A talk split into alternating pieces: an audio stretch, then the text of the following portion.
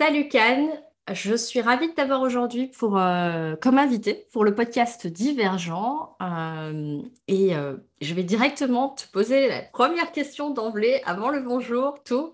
C'est bah, comment tu te présentes auprès de personnes qui ne te connaissent pas, justement? Salut Sandra, bah, moi aussi je suis ravi d'être un, un Jean d'hiver, mais plutôt d'été en ce moment vu le soleil qu'il y a dehors. voilà comment je me présente avec une dose d'humour. alors comment je me présente? Aujourd'hui, j'évite de me présenter par ce que je fais, parce que ce que je fais, ça peut évoluer, et qui je suis aussi d'ailleurs, mais je préfère, euh, je préfère parler de qui je suis.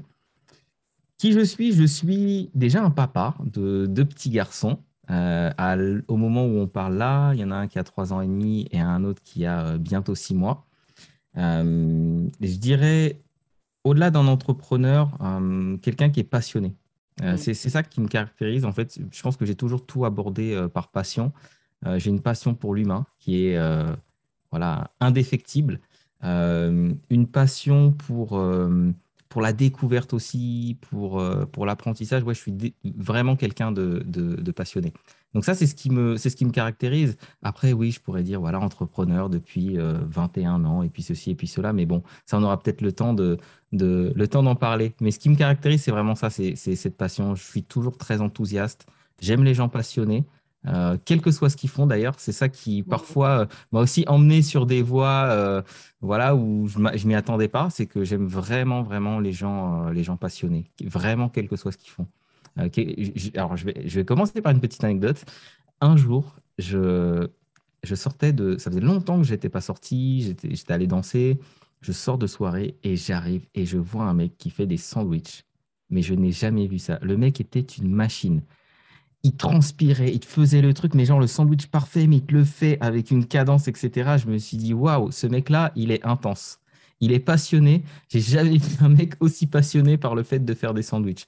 Bon, je lui ai donné un pourboire peut-être équivalent à trois fois le prix du sandwich et il était euh, genre surpris.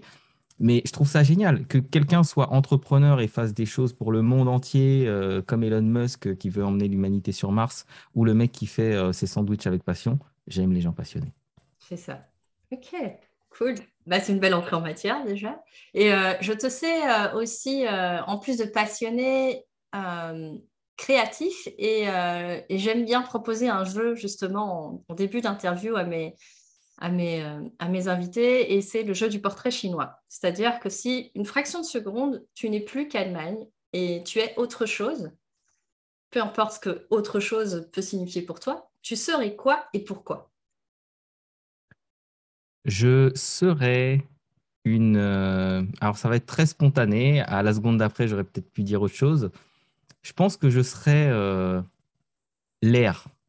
L'air. Ouais pour être euh, partout et nulle part à la fois, en tout le monde et en personne, euh, visible et invisible, visible dans une certaine mesure.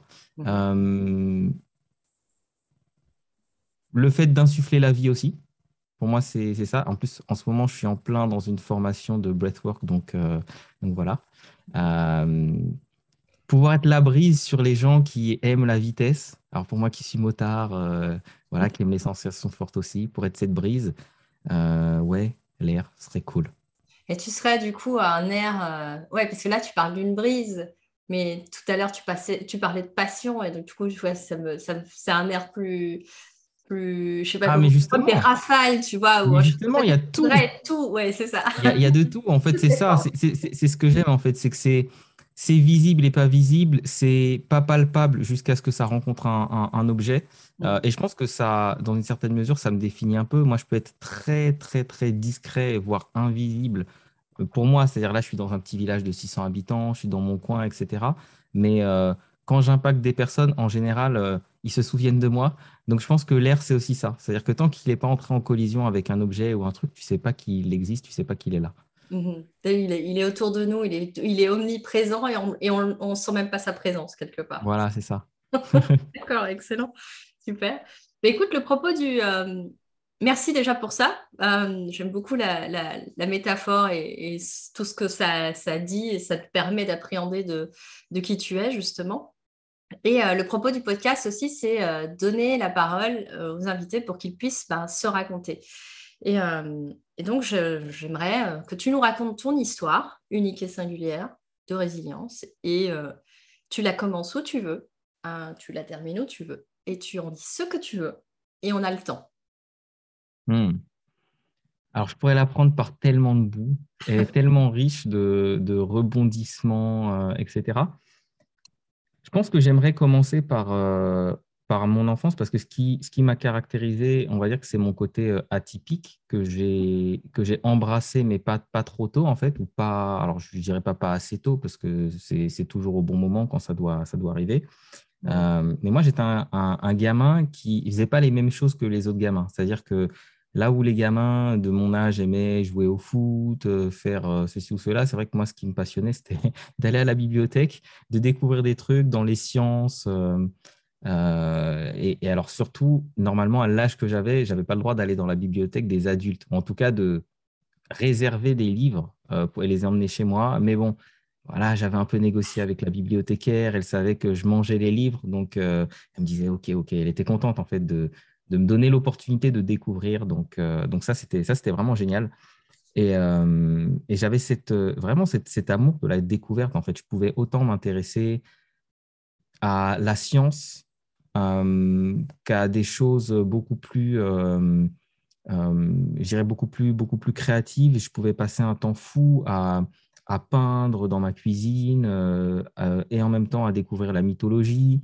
Donc euh, vraiment beaucoup de curiosité. Et ça c'est quelque chose qui, était très symptomatique de qui j'étais. Et bon j'ai compris après en, voilà, en connaissant ma charte, mon design en human design, j'ai compris en fait pourquoi, mais c'est vrai que j'ai eu longtemps cette, cette quête d'identité parce que je, partout où j'allais, en fait, mine de rien, je savais m'adapter.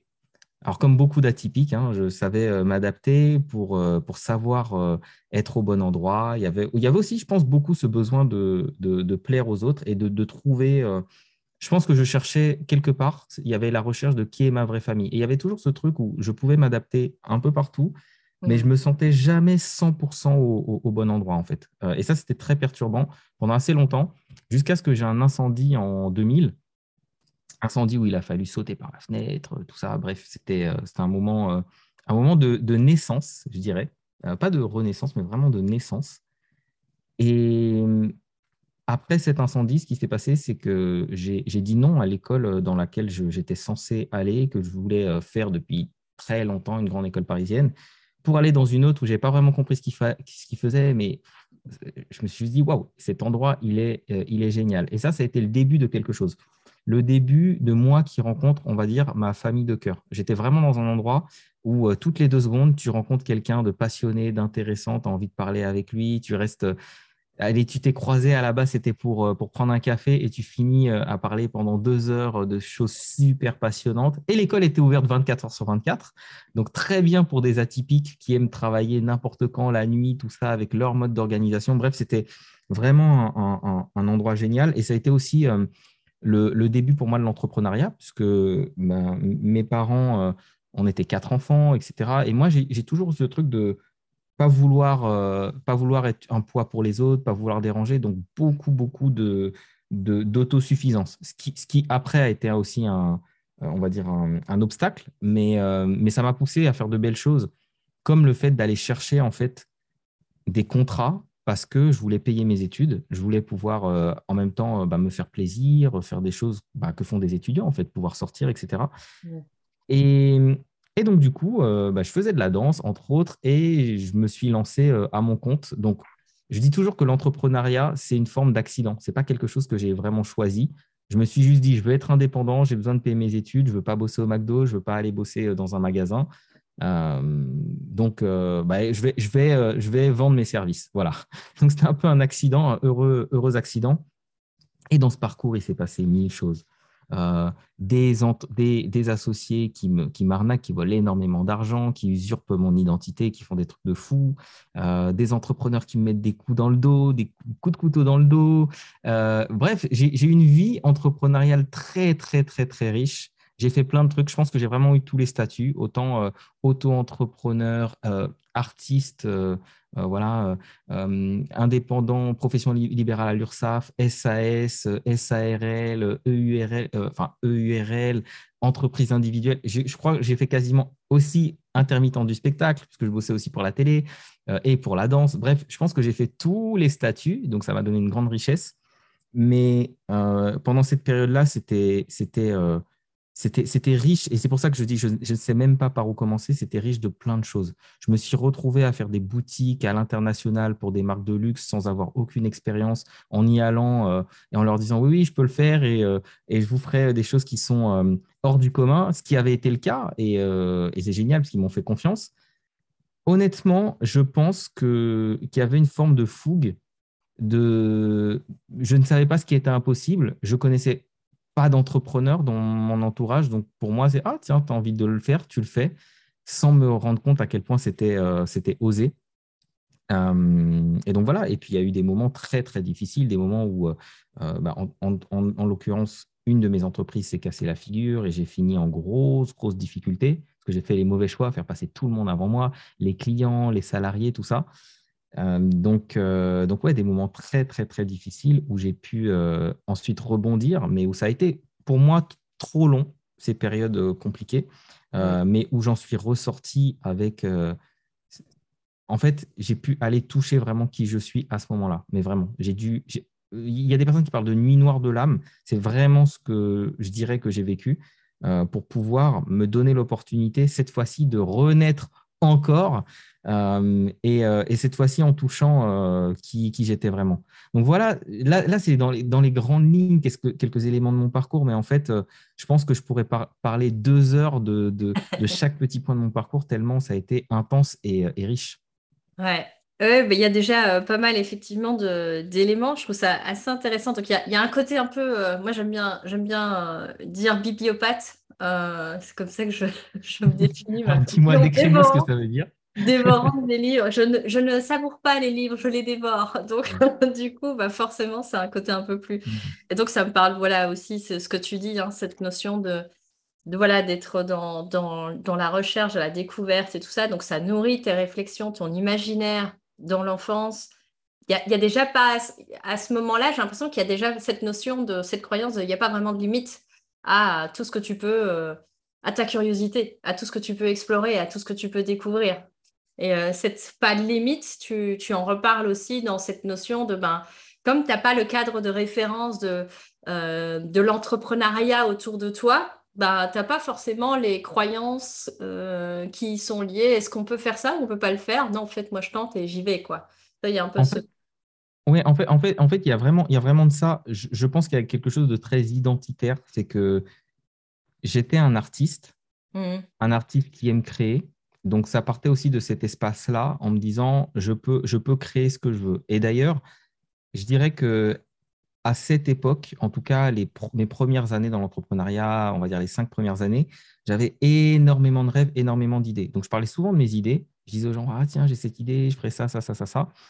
Euh, je me souviens notamment, un de mes premiers projets en 2000, c'était un projet de, alors je ne l'appelle pas comme ça, réseau social, mais c'était euh, un réseau social assez poussé avec des, concepts euh, qui aujourd'hui n'existent pas vraiment. Il y a Idriss Aberkan qui avait lancé un projet, malheureusement, qui n'avait pas, qui pas, pas trop pris, mais qui utilisait un peu le concept que, auquel j'avais réfléchi en, 2000.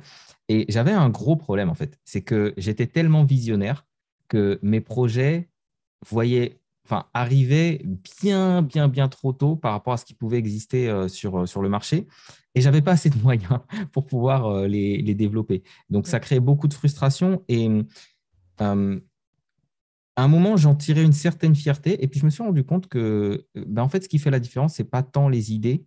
Euh, je, pense aujourd'hui vraiment que les idées nous appartiennent pas vraiment. C'est un peu comme si on arrivait à brancher nos antennes sur quelque chose qui est dans l'air. D'ailleurs, à, plein de moments, il y a des gens qui, dans le monde entier, ont les mêmes idées au même moment.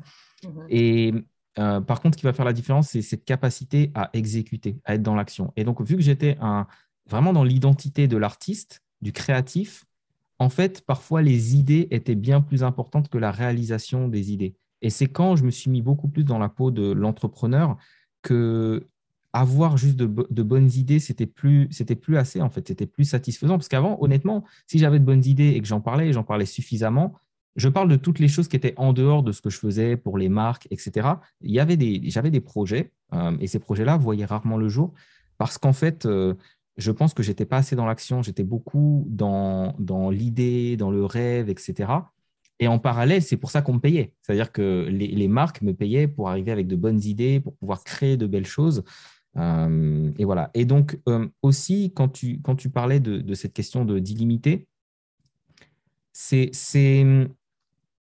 Aujourd'hui, je ne sais pas comment. comment c'est très difficile de revenir sur l'époque et de dire tiens, comment je voyais, comment je voyais les choses.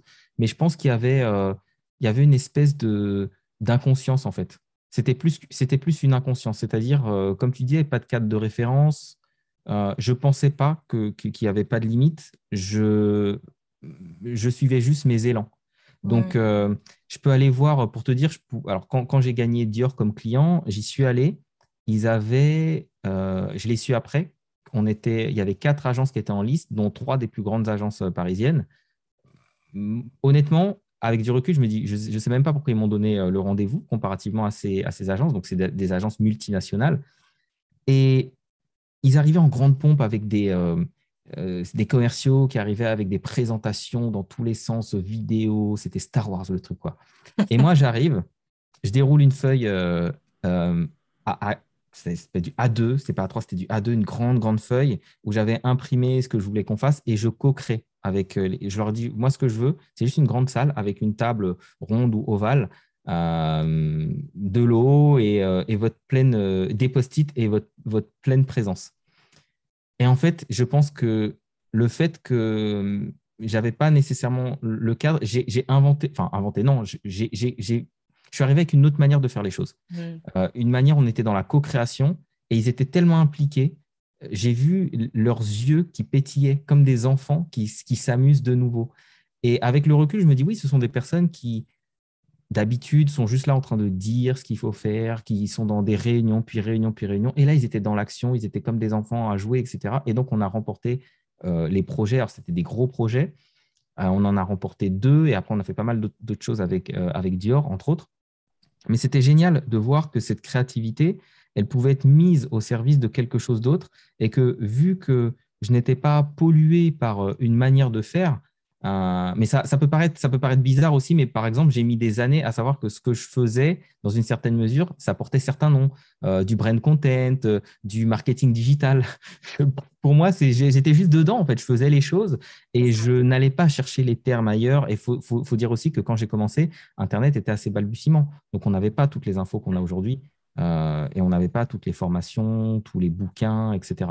Donc, il y avait vraiment, je pense, une insouciance en fait qui était là, qui fait que j'allais faire des choses qui étaient globalement assez audacieuses en fait. Et il y a même des fois des gens qui m'ont dit, je ne sais pas comment vous avez fait pour avoir un, rendez-vous avec moi.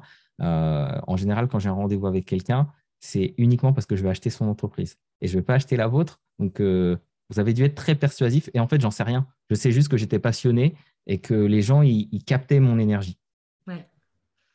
Et c'est intéressant parce que tu parles euh, aussi de, cette notion de, toi, de faire, euh, de, faire avec tes propres règles du jeu, quelque part. Enfin, c'est mes mots, mais c'est ça qui me vient dans, dans quelque part dans ces, dans ces boîtes-là, quelque part, il y avait des codes, mais tu étais ignorant ou insouciant des codes, on va dire ça comme ça.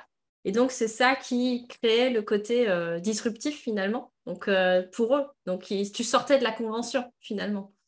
Euh, ce que je trouve intéressant, c'est que tu sortais de la convention et au début, tu disais, tu vois, que tu avais toujours été ben, quelqu'un qui s'adapte beaucoup et, qui veut, du coup, ben, j'imagine, plaire ou en tout cas essayer de rentrer dans le rang, faire partie du groupe, etc. Comment, comment Comment tu vois ce switch? Parce que c'est un peu comme une.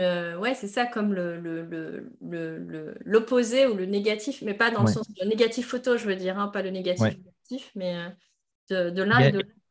Il y, a, il y, a, eu deux moments charnières. Il y a eu vraiment cet incendie où j'ai frôlé la mort et là, je me suis dit plus jamais. Euh, quand je me suis dit plus jamais, dans ce plus jamais, il y avait plus jamais les regrets. Hmm. depuis ce moment-là, il n'y a, y a rien que j'ai regretté, si, si ce n'est une chose, mais on va dire en pointillé, c'est mais on ne sait pas ce qu'on ne sait pas. C'est, euh, je pense que j'aurais commencé à me faire accompagner beaucoup plus tôt. Pourtant, c'est pas faute d'avoir essayé. Le coaching n'était pas développé à l'époque. Encore une fois, il faut se remettre dans le contexte. Euh, voilà, j'ai commencé en 2001. Voilà, c'était pas, pas comme maintenant. Euh, à un moment, j'ai cherché des mentors, des personnes dont j'admirais la réussite. Je leur ai envoyé des messages. Donc voilà, j'admire ce que vous avez fait, etc est-ce que euh, vous pourriez me prendre sous votre aile dans le sens euh, bah, comme un mentor, je vous paye et tout ça, mais j'ai jamais eu de réponse et je pense que ce n'était pas quelque chose de, commun. C'est un état d'esprit quand même plutôt à l'américaine, cette mm. notion de, mentorat. Et d'ailleurs, d'ailleurs, euh, aux États-Unis, il y a beaucoup de personnes qui mentorent des personnes gratuitement. C'est-à-dire, ils ont la fierté de dire j'ai aidé cette personne, je crois dans son potentiel et j'ai aidé cette personne à, grandir et évoluer donc, il y a, pas, ça se développe en France, mais à l'époque, c'était pas, pas là. Donc, c'est le seul micro-regret que je puisse avoir. Maintenant, 2000, je me suis dit plus aucun regret à partir du moment où j'ai eu cette, cet incendie, parce que j'aurais pu. J'étais quelqu'un qui vivait beaucoup dans sa tête aussi. J'étais vraiment, vraiment dans mon mental. Euh, ça a marqué une rupture, c'est-à-dire que j'ai, été beaucoup plus dans mon intuition, écouté beaucoup plus mon intuition, mon instinct à partir de ce moment-là pas vraiment mes, pas toutes mes émotions, mais au moins mon, instinct et mon intuition à ce moment-là. Donc, ça a été déjà une première étape de suivre mon intuition. Et euh, ce côté aussi, euh, allez, on y va, euh, au pire, tu te plantes. Et alors? Et il y a eu un deuxième grand moment, c'est 2004, où je suis allé vivre aux États-Unis. Et quand je suis allé vivre aux États-Unis, vraiment, on m'a fait une confiance que je n'avais jamais, jamais ressentie ailleurs. J'arrive dans une boîte, j'avais un anglais scolaire. Très rapidement, on me met face à Microsoft pour, euh, euh, pardon, pour euh, présenter des projets. Des projets qui, bah, qui, moi, me prenaient au trip parce qu'à l'époque, je jouais quand même un peu aux jeux vidéo, etc. Donc, on travaillait sur la Xbox 360 qui allait sortir. J'étais dans, chez Astro Studio, une, une agence de design qui faisait le design de la Xbox il y avait ça et on avait un autre projet encore avec, euh, avec Microsoft. Et du coup, il me laissait aller présenter les projets devant euh, le, les, voilà, des personnes hyper haut placées. Et déjà, ce degré de confiance, je me suis dit, waouh! Et le fait de, surtout que je suis parti à San Francisco après une rupture amoureuse, et le fait de pouvoir me retrouver dans un endroit où personne ne me connaît, où hmm. en fait, je n'avais plus à maintenir une identité, j'ai pu complètement me réinventer. C'est-à-dire que je suis devenu beaucoup plus extraverti que je ne l'étais. Et je pense que ça, c'était ma vraie nature. J'osais faire des choses que jamais j'aurais euh, osé faire euh, auparavant. Et quand je suis revenu en France, je suis revenu avec cette énergie. Et pour te dire, cette énergie, même pour certaines personnes, c'était un peu too much. Et j'ai dû à un moment même baisser un peu le volume. C'est-à-dire que pour moi, j'étais dans, voilà, à San Francisco, c'est un peu, tu es, un peu dans la norme, quoi. Quand tu as des grands projets, quand tu as beaucoup de, de passion. Euh, et puis, il y, a beaucoup de. Ils, mettent beaucoup, ils font beaucoup d'hyperbole, les, les, Américains. ils mettent beaucoup d'emphase. Beaucoup d'emphase. C'est. En, en, France, c'est très mal vu. Hmm. C'est très, très mal vu. Tout à l'heure, alors avant de démarrer, tu disais pour se raconter euh, et pas se la raconter. Mais en fait, aux États-Unis, même te la raconter, c'est normal. C'est-à-dire que mmh. ça montre une certaine fierté. La fierté de je sais ce que je fais, je sais que c'est génial, je sais que je suis génial euh, et j'ai pas honte de le dire. Donc, euh, donc voilà. Et si vous n'êtes pas d'accord, c'est pas grave. Moi, je suis d'accord avec moi-même et ça me va. Et j'ai aimé cet état d'esprit un peu plus bold, comme on dit en, anglais. Mmh. Et je suis venu avec ça, mais toujours avec, euh, avec mon humilité. Et je me suis rendu compte que bah, ça pouvait être un peu, un peu too much pour, euh, pour des personnes ici, mais malgré tout, ça m'a mis dans un, un autre état d'esprit. L'état d'esprit où c'est pas réellement le tout est possible, mais où si tu veux quelque chose, y vas, mais y vas avec de l'énergie. Ça, c'est vraiment quelque chose que. Donc, oui, ça, ça m'a permis de ne plus rentrer dans les cases. Sachant que euh, ils avaient vu beaucoup de monde dans cette agence, et d'ailleurs, c'est marrant parce que j'y suis retourné il y a trois ans, les voir le, boss de l'agence m'a dit Tu es, l'une des personnes qui m'a le plus marqué. Ça, faisait, je sais pas, euh, peut-être euh, euh, beaucoup d'années, que c'était de, 2004, donc bon, allez, 16 ans, 16 ans ou 17 ans que, après que je suis allé les voir. Et il m'a dit Tu es l'une des personnes qui m'a le plus marqué. Pourquoi? C'est parce que en fait, j'étais pleinement moi-même, mais vraiment dans toutes mes dimensions, dans toutes mes facettes. Et pour eux, je représentais un peu la, la, la mascotte, en fait. Tu vois, le mec euh, qui s'habille euh, à fond. Moi, j'ai plein de couleurs, plein de trucs, donc j'étais à fond. Je faisais plein, plein de choses. Je créais des projets au sein de leur entreprise. Euh, franchement, j'étais, le, pour le coup, le, un peu l'employé idéal, quoi. Le, mec qui crée des projets, qui se donne à fond, etc. Et ça m'a, ça m'a vraiment appris à être à fond, à être pleinement moi-même et à être accueilli pour ça. J'avais plus, ça m'a, fait vivre l'expérience, même si je pouvais le comprendre intellectuellement, mais ça m'a fait vivre l'expérience que en étant pleinement moi-même, j'étais vraiment aimé des personnes et, j'avais plus besoin de, d'essayer de plaire ou quoi que ce soit. Donc, j'ai abandonné l'idée de vouloir plaire, je pense, dans cette période-là, parce que ça m'a réconcilié en fait avec qui j'étais euh, vraiment. Et est-ce que, parce que ça me fait penser du coup à cette phase aussi où tu parlais de vie, où tu, tu sais, tu, tu mentionnais que tu avais été dans cette école qui était ouverte 24 heures sur 24, où tu croises que des gens passionnés, hyper intéressants, et, et où tu disais, ben, j'avais l'impression d'être... Euh, euh, les mots que tu as utilisés, c'est d'avoir retrouvé d'avoir trouvé une famille, comme tu disais, que tu avais toujours eu l'impression que tu n'étais pas tout à fait euh, à ta place, et que là, tu avais le sentiment d'être, même si c'était pas l'école dont tu avais toujours rêvé au sens euh, au départ, euh, que tu dis non à la grande école pour aller dans cette école-là qui est tout aussi bonne, j'en suis sûre, euh, qui, te permettait justement de connecter avec ça. Est-ce que c'est ou là c'était quelque part aussi déjà pleinement toi-même, mais peut-être pas, t'as pas touché ou intégré, on va dire, à la même hauteur du coup ce que tu as intégré aux États-Unis, où tu es aimé, apprécié pour être pleinement toi-même ou alors, il y, a, plusieurs choses. Et, pour, euh, pour apporter un peu plus de, précision, c'est-à-dire que quand je suis, euh, euh, si tu veux, quand, je suis allé dans cette école, mmh par rapport à l'autre école où je voulais aller, c'est l'autre école, c'est celle que je voulais aller dans le mental. Cette école, c'est exactement celle qu'il me fallait, mais dans le cœur, en fait. C'est l'endroit qu'il me fallait. Et, et honnêtement, j'ai réalisé très honnêtement, j'ai réalisé même pas des mois, mais des années après qu'elle était considérée comme euh, l'une des meilleures écoles d'Europe euh, en design, etc. Pour te dire, j'y suis vraiment rentré parce que c'est une, mmh une, une, prof qui a vu en moi quelque chose que moi je ne voyais pas. Elle disait, elle m'a dit, Can, je pense que tu devrais faire le, le concours de l'ENSI, ça s'appelle l'ENSI euh, les ateliers. Tu devrais faire le concours de, de, de l'ENSI. Je pense que ça, ça te correspond bien, correspondrait bien. Elle a vu ce côté atypique et donc du coup, euh, elle m'a recommandé, recommandé cette école. Donc, c'était plus réussir à se connecter à ce qui est bon pour moi et pas juste à ce qui représente peut-être euh, une forme de réussite ou, euh, ou, autre. Et je sais que j'aurais été très malheureux dans l'autre école parisienne où il y avait beaucoup de paraître, beaucoup de faux semblants, où si tu n'as pas les cheveux décolorés, tu n'es pas un artiste, si tu n'écoutes pas cette musique-là, tu n'es pas trop dans, le, dans les rangs, etc. Il y, avait quand même des, des codes presque imposés d'une certaine manière.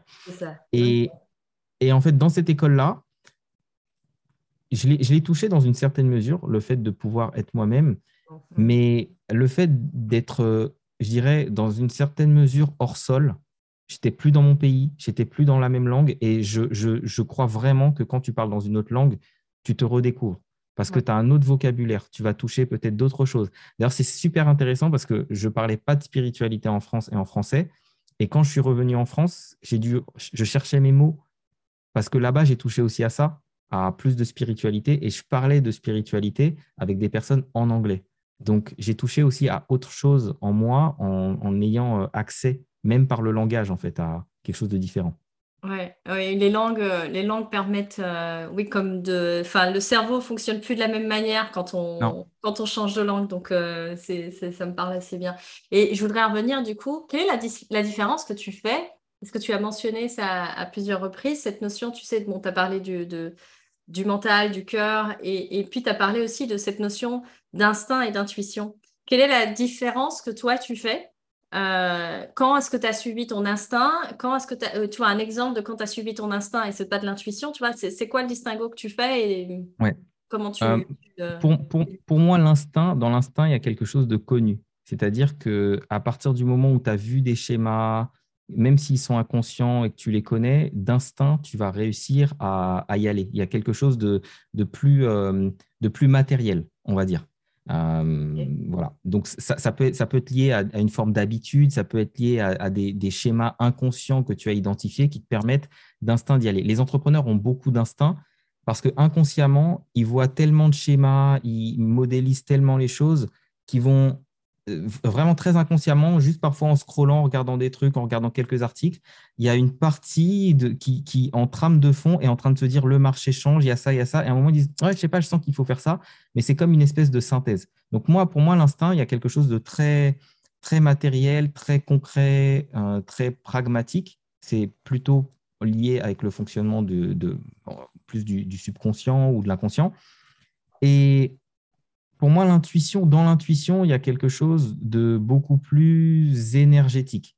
C'est-à-dire que c'est comme si j'ai, euh, je ressens un appel, je ressens quelque chose qui ne vient pas du tout du mental, il n'y a aucune raison logique, il n'y a pas nécessairement de passif, mais là, c'est comme si, euh, pour moi, l'intuition, c'est un peu le, le GPS de l'âme, quoi. Tu vois, c'est de me dire, bah, en fait, euh, mon âme, elle a capté quelque chose que moi, je n'ai pas capté.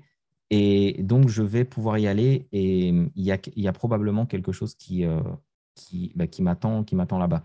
Et, et, après, tu vois, il y a, pour moi, il y a même un, un autre niveau euh, au-delà de ça. C'est c'est quand tu sais. Mais quand je dis quand tu sais, c'est au-delà de ça. C'est comme une fulgurance. Hmm. C'est même plus l'intuition, c'est dans tout ton être, tu sais. Et ça, pour moi, c'est encore plus puissant que, que, l'intuition. Là, on est, on est euh, dans quelque chose de. C'est presque une connexion au divin, quoi. C'est genre, euh, je sais. Voilà.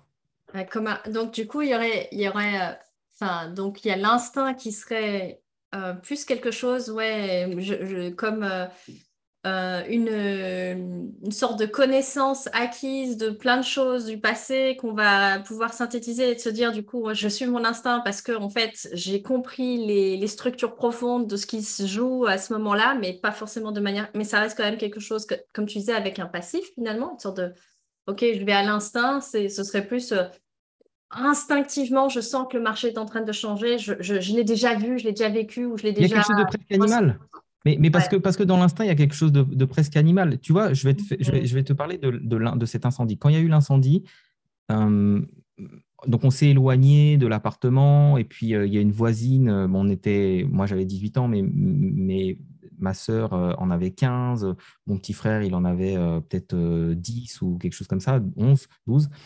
Et donc on, on est allé chez une voisine euh, mais on était de l'autre côté de, la rue, on attendait en fait que les pompiers arrivent, etc. Et à un moment, ma mère, elle a paniqué, elle a sauté de la fenêtre.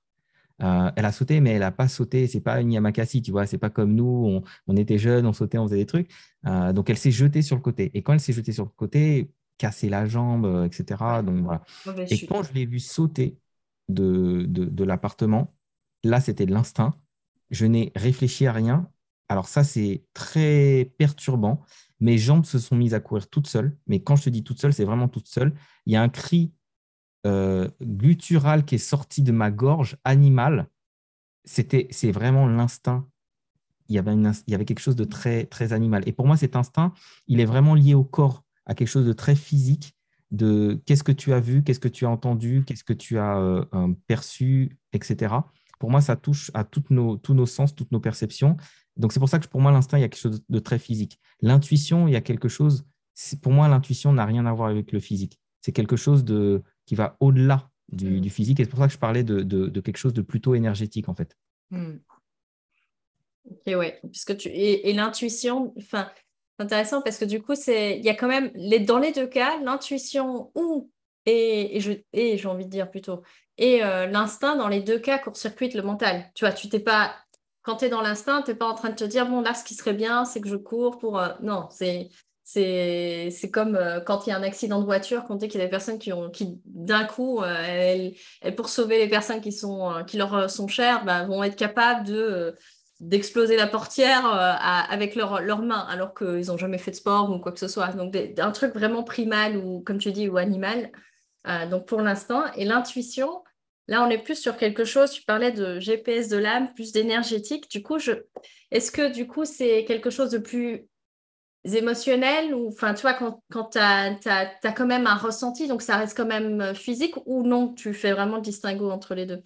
Pour, moi, pour, moi, pour moi, l'intuition, euh, il peut y avoir une interface. Là, je vais parler d'interface. Chacun va ressentir une intuition d'une manière, d'une manière différente. Et je pense que le corps est l'interface. De, de, en tout cas, de mon point de vue, c'est comme si tu, il y, a quelque chose qui est perçu au-delà des sens, vraiment au-delà des sens. Hmm. Et euh, le corps peut devenir une interface pour transformer cette intuition en quelque chose dont tu peux te saisir. Euh, pour des personnes, ça va se manifester par euh, une sensation corporelle. Je sais pas, je, sens que là, c'est une intuition, mais je sens que là, c'est pas fait pour moi. Ça me, je me sens un peu contracté. Je sens que ça, il y a des gens qui vont dire, je sens qu'au niveau du plexus, euh, du plexus solaire, ça se, ça se, ça se contracte, mhm. etc. Euh, donc, c'est quand même le point central des émotions, le, le, le, le plexus. Donc, mhm. euh, donc, du coup, oui, c'est normal que tu puisses ressentir des choses à ce niveau-là. Et pour moi, c'est pour ça que je parle d'interface. Notre corps va servir d'interface. Mais je pense que l'information, elle vient d'ailleurs. De, l'ordre de l'intuition vient d'ailleurs et le corps est une interface. Et pour moi, c'est un peu comme si le mental, c'est une voiture, l'instinct, c'est un avion, l'intuition, c'est la fusée. Et après, tu peux avoir vraiment des fulgurances. Et là, c'est euh, comme si je te disais, ben, maintenant, on va faire euh, une, euh, comment on appelle, une téléportation. C'est un accès, un accès Instantané, ouais, c'est ça. Et, et, ça peut être très perturbant parce que moi, j'avais des savoirs, des choses, vous pouvez dire, je sais, enfant, que je n'avais jamais lu. C'était très perturbant. J'étais le genre d'enfant qui te qui posait la question à, mes parents euh, pourquoi est-ce qu'on est tous connectés? Je, je n'avais lu ça nulle part. Mes parents, ils parlaient, enfin, ils parlaient pas de ça. C'est pas un truc auquel ils étaient connectés. Et c'était. Euh, alors après, tu le découvres, tu lis des livres sur des sagesses plus ancestrales, etc., où on te dit ça, ou plus universelles. Euh, mais ça, c'était quelque chose, je peux dire que je le savais j'ai pas posé la question est-ce que pourquoi? Euh, c'était comme une évidence déjà et c'était juste mais pourquoi en fait c'est comme ça ouais c'est ça comment ça fonctionne quoi presque et, ça beaucoup de personnes bon après là je vais pas rentrer dans des trucs non plus trop trop ésotériques mais beaucoup de personnes qui ont ouvert leurs capacités extrasensorielles spirituelles énergétiques etc ont expérimenté ça aussi c'est-à-dire par exemple, acheter des livres et lire des pages et dire, mais en fait, euh, je n'apprends rien. Je ne sais pas d'où je le sais, mais je le sais. C'est une évidence. J'ai l'impression de rien apprendre. Après, moi, j'ai fait des expériences de régression en hypnose, etc., où, euh, alors on y croit ou pas, moi, c'est quelque chose dans lequel, euh, alors je ne vais pas dire que j'y crois, je vais juste dire que je l'ai expérimenté. Mhm. et que personne ne vienne me dire que c'est faux, puisque c'est mon expérience subjective. Et pour moi, toute expérience subjective est vraie, selon le point de vue de la personne qui la vit. Et j'ai vécu des expériences de vie, euh, je ne vais même pas dire antérieure, parce que en fait, quand on dit vie antérieure, on, présuppose qu'elles se sont passées avant. Quand tu comprends que le temps même n'existe pas vraiment, elles ne sont pas intérieures, elles sont euh, simultanées, mais sur d'autres échelles. Euh, voilà, il y a, le temps horizontal qui passe minute après minute. Et puis il y a la lasagne. et voilà, il y a le temps vertical qui est tout en même temps, mais sur une autre échelle de conscience, sur une autre, une autre vibration. Et donc, euh, alors là, on a peut-être perdu euh, trois quarts des gens qui écoutent. Ou pas. mais, mais c'est ça qui est intéressant, c'est que euh, je, je, alors là, je vais faire juste une toute petite digression. J'ai eu un échange avec quelqu'un il n'y a pas longtemps qui m'a dit Moi, je n'y croyais pas trop à ces trucs-là, au human design, etc., parce que je suis pragmatique. Ben, moi, ce que je dis, c'est parce que je suis pragmatique que je vais expérimenter. Euh, je ne me satisfais pas de quelqu'un qui dit Ah, mais tu sais, il y a des vies antérieures qui existent, etc. Je suis un peu. Alors, euh, attention, loin de moi l'idée de me comparer à Nikola Tesla, mais ce que j'aime chez Nikola Tesla, c'est que c'est quelqu'un qui ne se satisfaisait pas d'appliquer une, équation. Il voulait absolument prouver que l'équation fonctionnait avant de l'utiliser. Donc, il perdait un petit peu de temps, mais par contre, il était sûr que tout ce qu'il utilisait fonctionnait. Et moi, j'ai un peu cette approche aussi, c'est-à-dire que hum, je suis très pragmatique. J'ai besoin de faire l'expérience des choses pour pouvoir dire, OK, je l'ai expérimenté et maintenant j'y crois. Donc, je ne vais, pas répéter. C'est pour ça que quand je parle, très souvent, on me dit Ah, mais Cannes, ce dont tu parles, ce sont des connaissances universelles, des sagesses universelles. En fait, j'en sais rien. Je sais juste qu'il y a des choses que j'ai expérimentées et ce dont je parle, à 99%, c'est de mon expérience parfois, et je le dis toujours avant par honnêteté intellectuelle en disant, OK, j'ai lu ça, il paraît que, mais sinon, je ne parle que de mon expérience. Euh, c'est pour ça que tu ne vas pas m'entendre parler, même quand je parle de spirituel, de trucs, oui, mais attends, le rayon sacré, de l'archange, du truc, du machin, parce que j'en sais rien en fait de tout ça. Je sais juste que j'ai expérimenté quelque chose. Je peux décrire les ressentis que j'ai eus, je peux décrire ce que j'ai perçu, je peux décrire ce que j'ai vu, je peux décrire ce que j'ai peut-être entendu, mais je ne vais pas l'associer à dire oui, ça c'est 5D, ça c'est 3D, ça c'est 6D, ça c'est 12D. Tout ça, j'en sais rien. Pour moi, c'est même contre-productif parce que ça transforme la spiritualité qui est censée être une expérience terrestre, divine, on va dire sur toutes les échelles de la verticalité. C'est censé, être une expérience et on transforme ça en un produit, en un nouveau sous-produit du mental. De dire oui, mais si tu comprends pas que tu es dans la 5D ou pas dans la 3D ou truc, c'est que tu n'es pas vraiment spirituel. Tu vas nouveau remettre, euh, tu veux remettre à nouveau du, tu veux remettre des catégories là où en fait il y avait juste une expérience à la base. Il y a ça et aussi un autre gros travers. Euh, c'est pour ça que j'ai dit voilà, une digression, une longue digression, mais, euh, mais en même temps ça ramène sur le sujet. Et un autre gros travers, c'est de vouloir tout justifier par la science. Pour mm. moi, pour moi, la science, c'est un, c'est un regard. Et la science nous apporte énormément de choses. Mais il y a énormément de choses que la science aujourd'hui ne sait pas euh, et, ne sait pas exprimer. Donc, OK, pour moi, c'est OK. Les deux peuvent coexister. Euh, je pense que la science est très intéressante, très utile. Et je pense aussi que nos perceptions sont notre premier. Euh, ben voilà, notre première interface pour, pour vivre le monde et que notre expérience est aussi plein de richesses. Donc, quelqu'un qui va dire je ressens ça, je vois ça, etc., Ok, si tu le ressens, si tu le vois, euh, enfin, je vois pas pourquoi je ne te croirais pas et je vois pas pourquoi on chercherait à tout expliquer par la science. Et du coup, ça donne beaucoup de travers.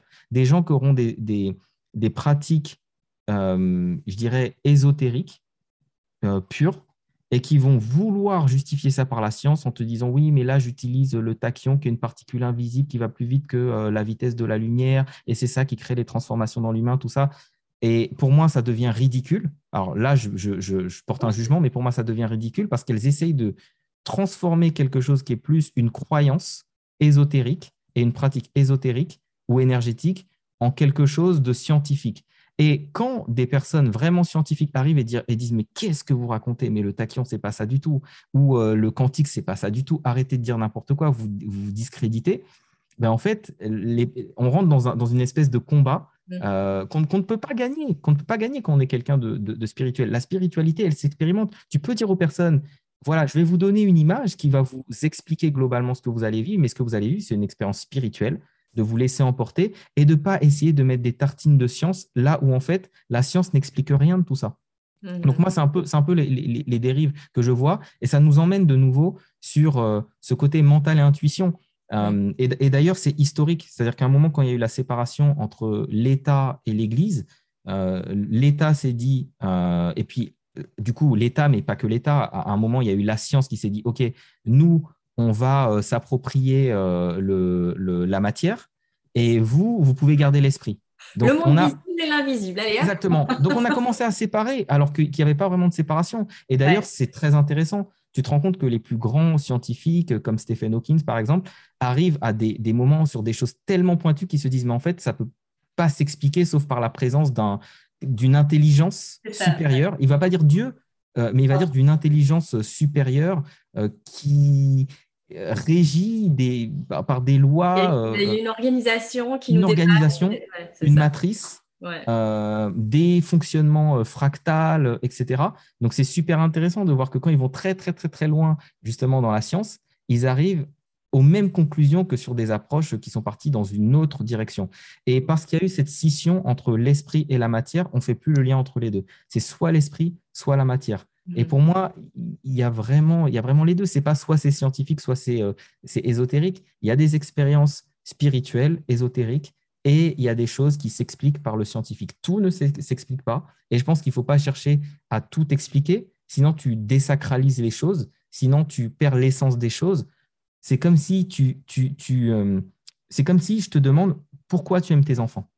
Mm-hmm. Moi, je pense que si on commence à répondre à cette question, c'est qu'on n'est plus dans l'amour. Ouais, ça devient compliqué, ouais.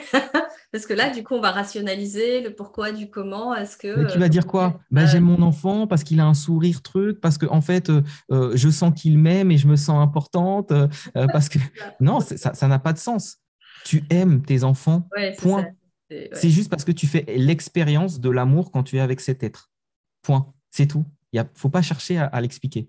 Si tu commences à l'expliquer, tu ruines l'expérience. Et c'est là où, pour moi, il y a, on a, ces deux côtés. Il y a le côté euh, expérimenter les choses, le côté pouvoir les expliquer. Et je pense qu'il y a du bon dans les deux. Il faut juste pas essayer de prendre l'un pour l'autre, de pas prendre des expériences euh, spirituelles, ésotériques pour de la science. Et, euh, puis laisser la science aussi. Bah, il y a une part de mystère aussi dans la science. Il y a plein de trucs qu'on ne connaît pas ou qu'on ne connaît pas encore qu'on disait qu'il y avait l'ADN poubelle. Découvrir euh, plus tard, et, ou qui même être euh, complètement en revue, parce que même des, ce qu'on voit souvent dans la science, hein, c'est cette notion euh, même de, il y a des, y a des, des, théories qui, des années plus tard, sont complètement démontées en disant, bah, en fait, non, ça tient pas la route, cette, cette, bah cette hypothèse-là, parce que c'est ça, la science, c'est faire des hypothèses, essayer de les valider, et par la suite, on les invalide et on se dit Ah, ben non, finalement, l'hypothèse n'est pas tout à fait. Mais ça peut prendre des. Il y a toujours des biais. il, y a, toujours des biais. Il y a toujours des biais et, l'humain est biaisé. Donc, mm. euh, en général, tu trouves ce que tu cherches. Et ce qui est intéressant, c'est que quand tu regardes au début de, de, par exemple, de la physique quantique, des personnes comme Max Planck qui, euh, euh, justement, sont allées jusqu'à bah, ce qu'on appelle l'échelle de Planck, c'est vraiment l'infiniment, infini, infini, infiniment petit, mais il se rend compte que, que, la matière, elle réagit plus vraiment comme elle réagit à une échelle plus grande et que ça, ça on va dire que le, début de la physique quantique a remis en, cause et en question toute la physique. On pensait que tout fonctionnait de la même manière. Maintenant, on, se voit, on voit que dans l'infiniment petit, ça fonctionne plus du tout comme dans l'infiniment grand et on n'est plus dans les mêmes règles. Donc, ça, ça a remis en cause des choses et il y a peut-être plein d'autres choses qu'on va encore euh, redécouvrir remettre en question. Et, pour moi, c'est ça, c'est ça aussi qui fait partie de la magie. Donc, je trouve qu'en tant qu'humain, on devrait avoir plus de curiosité que de certitude, euh, plus d'expérimentation que, que, de certitude. Et c'est aussi ça qui me, qui me fait bouger aujourd'hui. Aujourd'hui, je, suis plus dans l'expérimentation, faire l'expérience des choses, plutôt que d'essayer d'être dans la, dans la certitude. Et ça, et ça me donne une, grande humilité, en fait. Hmm.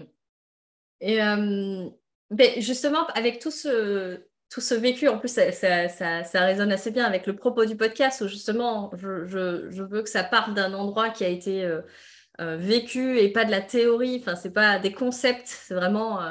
Euh, et par rapport à, à ton histoire, et pour les auditeurs, quel serait les, enfin, tu as dit plusieurs choses, hein, mais euh, si jamais ça n'a pas encore été dit, mais les, éléments, tu disais, bah, voilà, ne pas avoir de regrets, euh, de pouvoir être pleinement soi-même.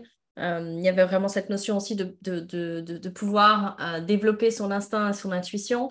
Et est-ce qu'il y a d'autres apprentissages de sagesse que tu aurais envie de transmettre par rapport à ton vécu euh, et que tu, voilà, pour nos auditeurs, euh, des pépites. Toi, tu aimes tant les pépites, bah, vas-y. alors, là, là, puisque tu me titilles, là, on va aller dans du deep, deep, deep, deep, deep. C'est euh, très, clair, très, très clairement, très clairement, et encore une fois, parce que j'en ai fait l'expérience, hmm. c'est de notre divinité. Et l'avoir compris, ça a fait de moi un meilleur entrepreneur, euh, un meilleur humain avec plus d'empathie, plus d'amour de moi et des autres. Et quand je, je parle de, divinité, c'est que ça, c'est un concept. Là, je parle d'un concept. C'est on dit que le tout est dans la partie, la partie dans le tout, et ça peut être un concept jusqu'à ce que tu l'expérimentes.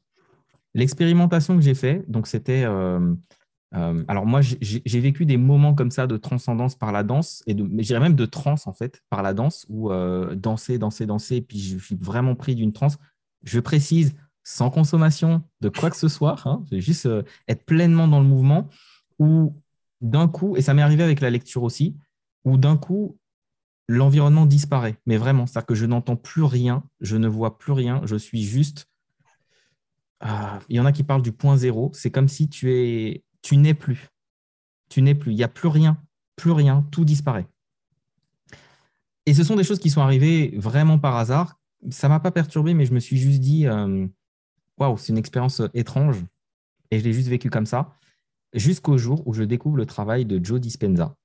Donc, je suis allé au, Canada. Euh, on était au. Euh, enfin, voilà, sur. Non, j'étais du côté américain. J'étais du côté américain.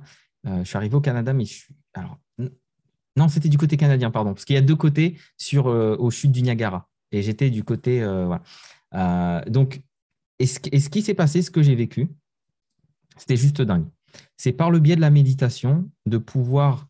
euh, alors, on parle de, des différents états. voilà, il y a l'état bêta, Ouais, alpha, θ, theta, alpha, tout ça. voilà. Et, et donc, de vivre, d'être dans un état où, en fait, tu ne fais plus l'expérience de ta corporalité. Et, et surtout, euh, bon, il y avait des journées de méditation, 7 heures de méditation, etc. Et en fait, c'est comme si au bout d'un moment, tu sens plus les crampes, tu sens plus les fourmis, tu Mm. sens plus ton corps, tu n'as plus tes pensées, tu n'as plus ton identité. Et j'ai vraiment fait, fait l'expérience d'une désidentification complète. Je n'étais plus Cannes, je n'étais plus papa, je n'étais plus euh, rien. Euh, j'étais, j'étais tout simplement. Mm.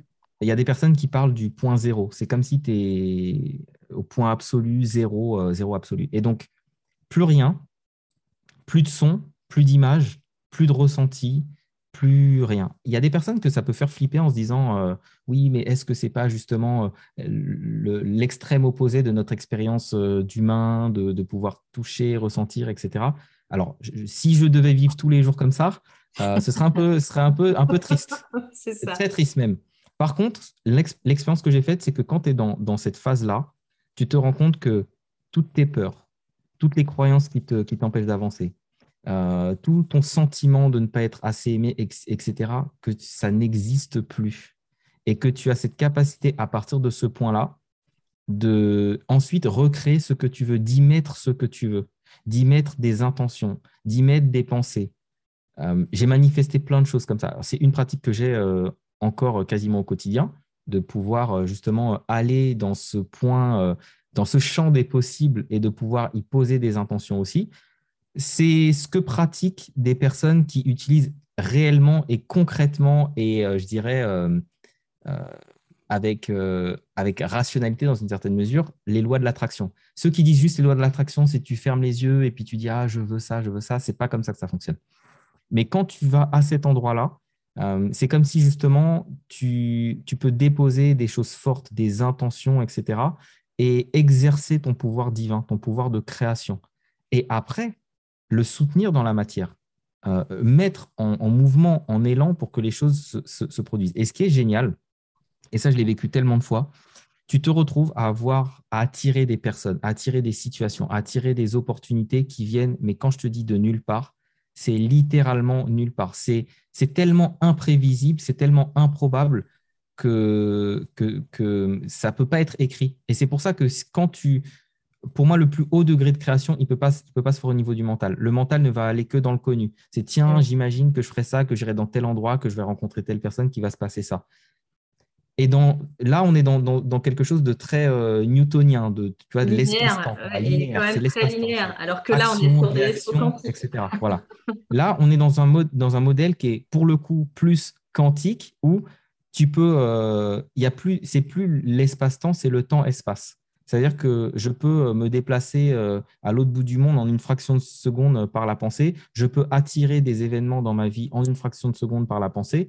Hmm. Et, et quand je te dis que c'est magique, c'est euh, c'est- voilà, c'est ça, je pourrais en parler des heures de tout ce que j'ai manifesté dans, dans, dans ma vie. tu- du coup, qu'est-ce que tu recommanderais, par exemple, aux personnes, du coup, de, de, enfin, avec ce que tu, tu nous partages, c'est, euh, ce serait euh, d'inviter les personnes qui, qui écoutent, de proposer aux personnes qui nous écoutent de, de, d'avoir des pratiques qui leur permettent de toucher ces états-là, ces états de conscience modifiés pour pouvoir euh, ben, manifester plus dans leur vie ou poser des intentions ou euh, Moi, je dirais, qu'il y a plusieurs niveaux en fait. Et je, je suis aussi respectueux de là où en est chacun. mhm. Tu m'aurais dit il y a, je sais pas, il y a, il y a- quelques années encore, euh, voilà, tu vas t'asseoir, tu vas méditer pendant, pendant longtemps ou, pen- ou pendant des heures euh, pour pouvoir manifester euh, des choses dans ta vie, je t'aurais dit euh, qu'est-ce que tu as fumé quoi. Donc je suis respectueux aussi de là où, où en est chacun. Pour moi, il y a différentes étapes. Déjà, je pense que la première étape, c'est de changer. alors ceux qui connaissent pas le human design, apprenez, comprenez c'est quoi votre design pour déjà attirer des choses aussi avec votre énergie.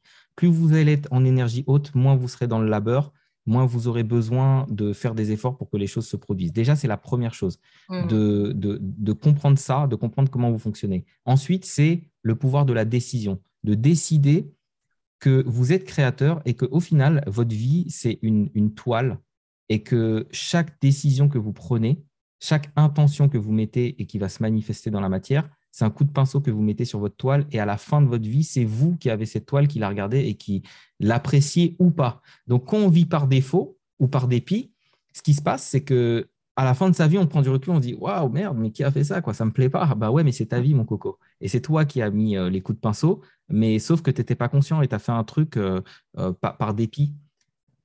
Donc déjà être intentionnel, se lever, être intentionnel, c'est aussi simple que se lever le matin et de se dire qu'est-ce que j'ai envie? D'expérimenter aujourd'hui, qui j'ai envie d'être, qu'est-ce que j'ai envie de ressentir, peut-être qu'est-ce que j'ai envie d'apporter au monde. Déjà être intentionnel là-dessus. Ça veut dire que même si tu as un événement qui arrive dans ta vie, tu ne le laisses pas prendre le contrôle de tes émotions et de ta réalité parce que tu as posé une intention et une décision sur ce que tu voulais ressentir. Donc déjà, c'est ce niveau d'intention. Après, on peut aller un cran au-dessus. C'est de s'observer euh, en, je dirais, euh, en position, ce qu'on appelle en position méta. Ceux, pour qui ça ne parle pas, c'est vous vous mettez dans la position de l'observateur, vous observez vos pensées. Observer ces pensées, c'est faire l'expérience de, l'expérience de justement de, de quelque part la désidentification. Si je peux observer mes pensées, c'est que je ne suis pas mes pensées. Vous, vous, si vous regardez un poisson, c'est que vous n'êtes pas le poisson. Sinon, vous seriez dans le poisson, vous seriez le poisson. Donc, si je peux et, euh, observer mes pensées, c'est que je ne suis pas juste mes pensées. Et déjà, rien que par ça, par s'observer comme ça régulièrement, on fait l'expérience de, ben, en fait, je suis à la fois acteur et réalisateur. Et donc, ça donne ce pouvoir de, de nouveau de, de, changer le script s'il ne nous plaît pas, de changer euh, la scène si elle ne nous plaît pas, de changer l'acte, de changer le jeu. Et parfois de changer le décor aussi. Euh, donc ça, c'est encore un autre niveau. Après, pour aller à un niveau encore plus élevé, je vous dirais, euh, votre corps a aussi un autre GPS, c'est la joie. Et la joie, pour moi, c'est aussi le GPS du cœur, le GPS de l'âme. Quand vous suivez la joie, quel que soit là où vous allez, si vous suivez la joie, vous allez régaler votre âme et vous allez découvrir qui vous êtes juste en suivant la joie. C'est un peu le petit lapin dans euh, Alice au Pays des Merveilles. Donc c'est la joie, vous suivez cette joie, c'est une boussole.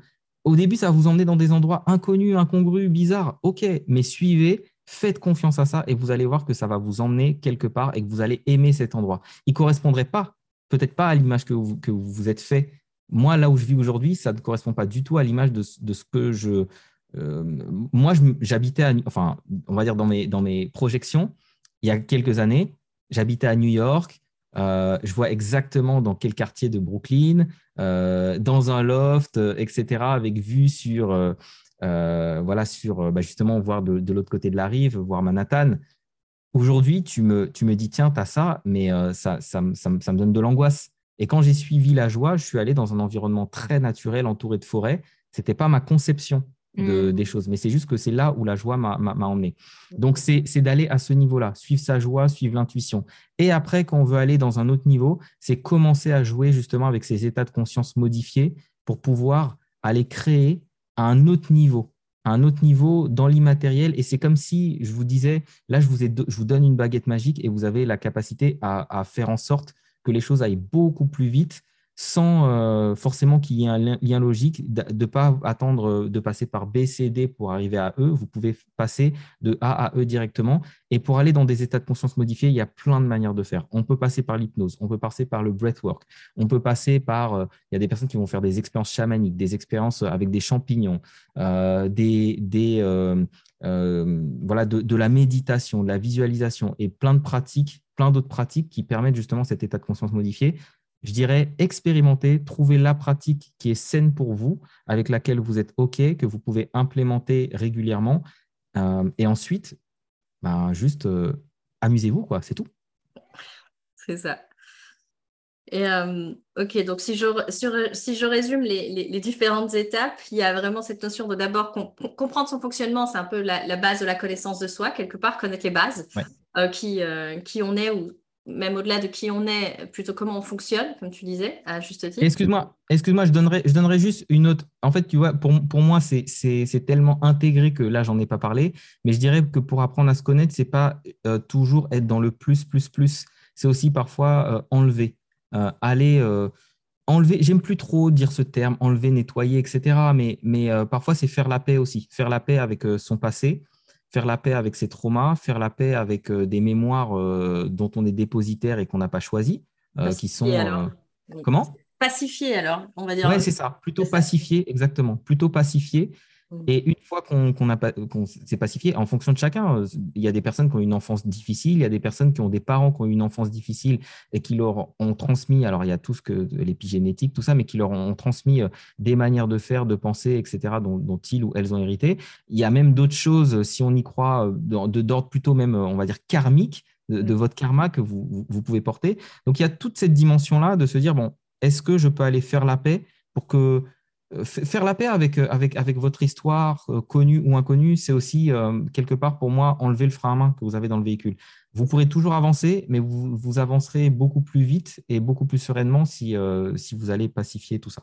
C'est ça. Donc comprendre son fonctionnement et pacifier notre, notre histoire, comme ça enlever, enlever le frein à main, comme tu disais déjà pour commencer, c'est pas mal. Développer son pouvoir de, de décision et, euh, et entraîner c'est l'art de l'intention, le, devenir intentionnel, comme tu disais, euh, au quotidien. Euh, dès le réveil, c'est pas mal pour démarrer une journée comme il faut. Mm. Enfin, pas comme il faut, mais de la meilleure manière qui soit. excuse-moi, et, puis, et, puis, et puis aussi parce que c'est le moment où, justement, sans avoir à maîtriser des mmh. pratiques pour être dans des états de conscience modifiés, on est naturellement dans des états de conscience modifiés juste avant de s'endormir et juste après le réveil. Donc, euh, c'est le moment où on peut le plus profiter. Bon c'est la, fenêtre euh, de tir idéal. Exactement. Sans avoir besoin de, de, développer le point, euh, le point 5. Donc, tu, mmh. on fait déjà un, un raccourci. Quoi, ça. Euh, le troisième point que tu disais, c'était euh, bah, développer cette capacité à se mettre en, méta ou de s'observer pour faire l'expérience de la désidentification. Donc, euh, dire bah, je ne suis pas mes pensées, je ne suis pas mes émotions, je ne suis pas tout ça, je suis autre chose. Et même, je ne suis pas l'identité que, que j'ai créée. Et, alors, je ne vais pas rentrer dans le détail. Ouais, je vais pas rentrer dans le détail là-dedans, mais quand je parle de désidentification, c'est qu'on n'est pas notre identité. On est tellement plus que notre identité que quand on a compris ça, on peut jouer de manière très flexible avec notre identité. Je pourrais être ce, cette personne timide, introvertie, monter sur scène et être cet extraverti. Euh, et c'est ça le gros problème pour moi de, quelque part du développement personnel et puis de certaines pratiques euh, ou on va dire des, systèmes de profilage type DISC, MBTI, ProcessCom, etc. C'est qu'ils sont très enfermants. Ils vont vous dire vous êtes comme ça. Par exemple, en MBTI, on va te dire si tu euh, INTJ, pardon. si tu un I, on va te dire ok, tu es introverti. Tu es introverti. C'est ton identité. Alors que pas vraiment tu peux avoir une expression de quelqu'un d'introverti, mais jouer avec cette identité et mhm. euh, exprimer quelque chose d'autre par le pouvoir de la décision euh, et de jouer avec, avec cette, cette, cette, identité. Donc pour moi, c'est aussi, aussi ça une des problématiques, et d'ailleurs grosse problématique chez les entrepreneurs, c'est de s'enfermer dans une identité. Tiens, parce que j'ai réussi euh, dans mon business en, en mettant beaucoup, beaucoup d'énergie, beaucoup de force, je pense que je suis cette personne forte ou qui doit être forte, qui doit mettre beaucoup d'énergie. Et donc, pour aller au palier supérieur, je vais faire la même chose et je vais me cramer. Ou alors, je n'aurais pas envie d'y aller. Inconsciemment, mon corps va m'empêcher d'y aller parce qu'il a peur que je me crame et en fait, il enlève le fusible avant, que, ça. avant, que, ça. pète. Donc, l'identité peut être un problème. Euh, ça peut être le frein, justement. Euh, et, donc, c'est là où on peut aller créer une nouvelle identité pour pouvoir. Euh, c'est ce que tu disais, que par la désidentification. Donc, c'est en fait d'être lucide sur nos identités, mais sans. Enfin, moi, je vois un peu comme il y a un milliard de. J'ai l'image de la boule à facettes en général, où, il y a un milliard de petits carrés. Ouais, je parle du diamant, ouais. Et, en fait, euh, chaque facette, on peut choisir finalement. Quand on est dans ce point, je ne sais pas si c'est le point zéro ou quoi, mais dans pour moi, dans le cœur de la boule à facettes, c'est là où on est vraiment. Et après, c'est est-ce que je décide ou pas de, de, pousser le trait ou d'activer cette, euh, cette, ce trait de ma personnalité ou pas, introverti ou extraverti, mais c'est moi qui choisis au final, et c'est ce que tu disais avec la désidentification, c'est que tu deviens à la fois acteur et réalisateur.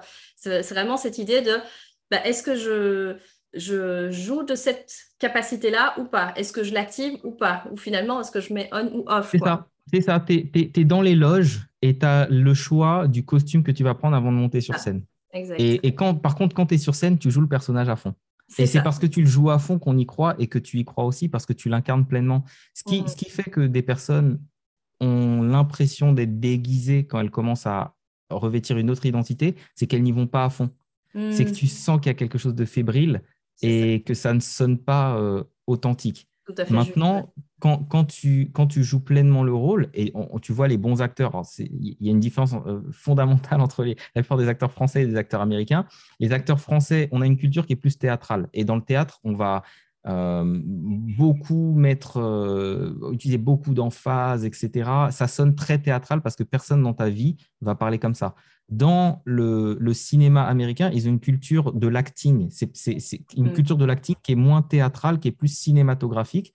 Donc, aller chercher la justesse dans l'émotion, etc. Et du coup, les personnages, tu crois. Moi, quand, quand, Leonardo DiCaprio, par exemple, il joue un personnage, dans tout, j'adore cet acteur, quand il joue n'importe quel personnage, tu y crois tellement parce qu'il est vraiment, vraiment dedans et il le joue et il est crédible dans tous ses personnages. Donc, mm. s'il peut le faire lors d'un rôle et que tu y crois quand tu regardes le, film et qu'à aucun moment tu te dis Ah non, mais c'est Leonardo, là, il est en train de jouer, c'est théâtral. Clairement, c'est qu'on a aussi cette capacité de pouvoir aller chercher différentes identités euh, en conscience et de, et de les incarner. Ouais. C'est ça. Donc, et de pouvoir, donc, du coup, décider, parce que tu, parlais, tu parlais vraiment de cette notion aussi de pouvoir de décision, bah, de pouvoir décider laquelle on veut incarner, à quel moment, euh, et, et, être all-in, si je enfin, de ne pas être dans ce truc un peu tiède, on va dire ça comme ça. Oui, mais je crois que je vais jouer la carte de l'introverti, là, pour une fois. Non, en fait, euh, soit tu, ou de l'extraverti, tu, tu, choisis, tu, tu y vas à fond les ballons. Et puis, euh, bah, on va, après, tu parlais aussi de, cette, de ce GPS quelque part intérieur à, suivre qui est euh, la joie. Euh, c'est intéressant aussi là, juste ce qui m'est venu quand tu as parlé de suivre la joie, il y avait cette notion de... Euh, et le piège, c'est de confondre la joie avec le plaisir. On a beaucoup cette culture du plaisir immédiat et on confond le plaisir avec la le plaisir court terme ou, tu vois de l'excitation ou je sais pas quoi et de la joie qui, euh, bon, là, c'est plus au niveau des ressentis, mais euh, enfin, moi, c'est comme ça en tout cas que je le. C'est quand il y a quelque chose qui m'apporte du plaisir ou de la joie, c'est pas les mêmes sensations, c'est pas le même élan, c'est pas le même. Euh, non. c'est aussi à non, mais même. Ouais, tu, sais, quand je refaisais la, différence entre le, mental et, et, le, on va dire, et l'âme, on va dire, allez, le mental et l'âme, la joie, elle va nourrir l'âme. Donc, mhm. l'interface reste le corps, donc tu vas sentir des émotions très fortes dans le corps et c'est agréable mais c'est le corps à ce moment-là est une interface pour l'âme. le plaisir, ça ne va nourrir que le corps, ça va nourrir ta dopamine, ça va nourrir euh, euh, ton adrénaline si tu veux, mais c'est quelque chose qui, va être euh, plus animal, encore une fois, un peu comme l'instinct. C'est un peu mm. comme l'instinct, ça va être très animal, c'est très chimique. Et plus tu lui donnes ce plaisir, d'ailleurs c'est le gros problème de notre société actuelle, c'est on est vraiment sur une société très très très court-termiste euh, c'est pas étonnant qu'on ait du mal à sortir de, ce bourbier, on va dire, écologique, mondial. C'est parce que l'utilisation notamment des réseaux sociaux fait que les personnes sont câblées sur euh, le, la gratification instantanée et la dopamine. Et donc, tiens, il faut que je puisse avoir une, une, satisfaction rapidement. Je vais scroller, je vois un truc marrant, c'est bon, j'ai eu mon shoot de dopamine. Je poste un truc, on a mis des likes, c'est bon, j'ai mon shoot de dopamine. Et vu qu'on se câble et on habitue notre, corps, notre cerveau à être très, très, très câblé sur le court terme, quand tu commences à demander à des gens de penser sur du plus long terme, c'est compliqué. Euh, pourquoi est-ce que la plupart des entrepreneurs euh, restent des années dans l'illusion d'une réussite fulgurante? C'est parce qu'ils sont encore victime de ce fonctionnement euh, de, on va dire, euh, cette accoutumance à la dopamine. Mm. Si il s'était libéré de ça pour comprendre que, bah oui, euh, peut-être que tu vas morfler pendant un an, deux ans, mais que si tu morfles suffisamment, alors attention, je ne veux pas un, de croyance, je veux pas de croyance. C'est pas obligatoire, mais c'est pas une obligation. C'est pas une obligation. Mais par contre, si tu es prêt à ça, si tu es prêt ou prête à ça, euh, à manger de la pierre pendant euh, trois ans pour euh, après manger au Fouquet's. c'est une bonne punchline, ça. si tu es, si prête à ça pendant, pendant deux, trois ans, et que tu sais ce qui t'attend derrière, tu auras forcément un niveau de réussite parce que ta résilience, et en plus on est dans le thème, ta résilience, la répétition, l'évolution, l'amélioration continue fait que de toutes les façons, tu vas arriver à un certain résultat. Mais le fait de vouloir regarder trop court terme à chaque fois et d'essayer plein de choses court terme, euh, il y a des personnes, je te dis très honnêtement, je les vois depuis 7-8 ans. Euh, certains à qui je pense là, on est même de l'ordre de 10-11 ans euh, à essayer toujours de nouvelles choses en se disant, mais tiens, c'est le prochain truc là qui va me faire réussir. Et en fait, ils n'arrivent pas à se, on va dire, à sortir de cette, de cette spirale infernale, en fait. Ouais, Et du coup, c'est le fameux euh, syndrome euh, de l'objet brillant qui fait que tu fais que des demi-ponts, comme, comme pour utiliser dans ta image. Tu fais des demi-ponts, mais tu n'arrives pas à faire le pont au complet. Exactement. Ouais. Donc, c'est suivre la joie dans cette idée de suivre cet élan qui vient de l'âme plutôt que le, la recherche de plaisir immédiat, parce qu'on est ça, hein, c'est entraîner notre gratification différée. Hein, pour euh, reprendre mmh. dans la parentalité, on en parle pas mal de ça. Mmh. Euh, et ça nous ferait du bien aussi dans le monde adulte. Et puis, tu parlais de justement explorer, d'être euh, dans cette expérimentation, dans l'amusement d'explorer tous les états de conscience modifiés pour bah, en jouer, pour découvrir justement euh, toutes les, euh, les, tous les possibles, tous les, tous les champs des possibles qui s'ouvrent à nous, à, ces différents états euh, qui nous donnent accès à différentes choses en plus. Donc, chacun, chaque état étant voilà, une, porte ouverte, j'ai envie de dire, à de nouvelles possibilités. Donc, je trouve ça super intéressant. Est-ce que tu as autre chose à rajouter? Ah, je pense que c'est déjà pas mal. Ouais, il y, a, une chose. Si, il y a une chose que j'aimerais, une chose que j'aimerais rajouter et qui me ferait. Euh, oh, c'est même pas que ça me ferait plaisir, c'est que je me sentirais euh, utile. Voilà, ça, servirait mon besoin de contribution. Mm-hmm. C'est pour les personnes qui écoutent euh, ce podcast, si vous pouvez prendre juste une chose, une seule chose que vous avez entendue dans ce podcast. Et d'ailleurs, c'est ce que je vous encourage à faire, pas que là, mais pour, pour, pour tout le reste vous prenez une seule chose et vous prenez cet engagement de l'appliquer, de le répéter suffisamment de fois jusqu'à ce que vous puissiez vous dire, voilà, c'est fait pour moi ou c'est pas fait pour moi, mais de pouvoir euh, s'autoriser expérimenter. Moi, il y a beaucoup de choses que j'ai jugées trop perchées, mais ça me correspond pas ça, mais c'est n'importe quoi, etc. Et ces choses que j'ai jugées par le passé, ce sont aujourd'hui les choses qui ont le plus d'impact sur moi. Mm. Donc, euh, je ne dis pas que derrière le jugement, il n'y a, jamais de vérité absolue. Je ne dis pas que derrière le jugement, il y a toujours ces trucs qu'on devrait essayer. Mais, mais, mais, on se prive aussi de certaines euh, expériences. Et je dirais, si vous jugez quelque chose aujourd'hui, par exemple, si vous dites, ouais, euh, alors j'aurais pu vous parler de plein de trucs. Hein. j'aurais pu parler que de marketing, j'aurais pu parler que de business. Pu... Aujourd'hui, j'ai choisi de parler d'un sujet qui est plus profond, qui, m'intéresse aussi, que je, je vibre, que j'expérimente. Mais si vous pouvez euh, juste vous ouvrir à une réalité un peu différente et de, savoir qu'il y a comme un camembert, vous imaginez un camembert, qui a 10% de ce, de ce camembert, c'est ce que vous savez, ce que vous savez que vous savez.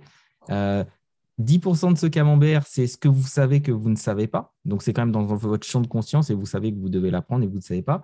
Et que les 80% restants, c'est ce que vous ne savez pas que vous ne savez pas. Mais en fait, dites-vous que dans ce champ d'expérimentation, il y a probablement ce que vous cherchez depuis très, très, très longtemps. Donc, si vous jugez quelque chose, mon invitation, c'est allez tester, faites-vous une idée. Moi, il y a des trucs que j'ai testés. Alors, je, dis, je, ne vise personne en particulier, mais j'ai fait des expériences euh, où au final, je me dis non, ça, honnêtement, pour moi, c'est de la connerie. J'ai fait l'expérience et je dis honnêtement, là, j'ai joué le jeu jusqu'au bout. Pour moi, c'est de la connerie. Et des, trucs dans lesquels euh, je ne crois pas.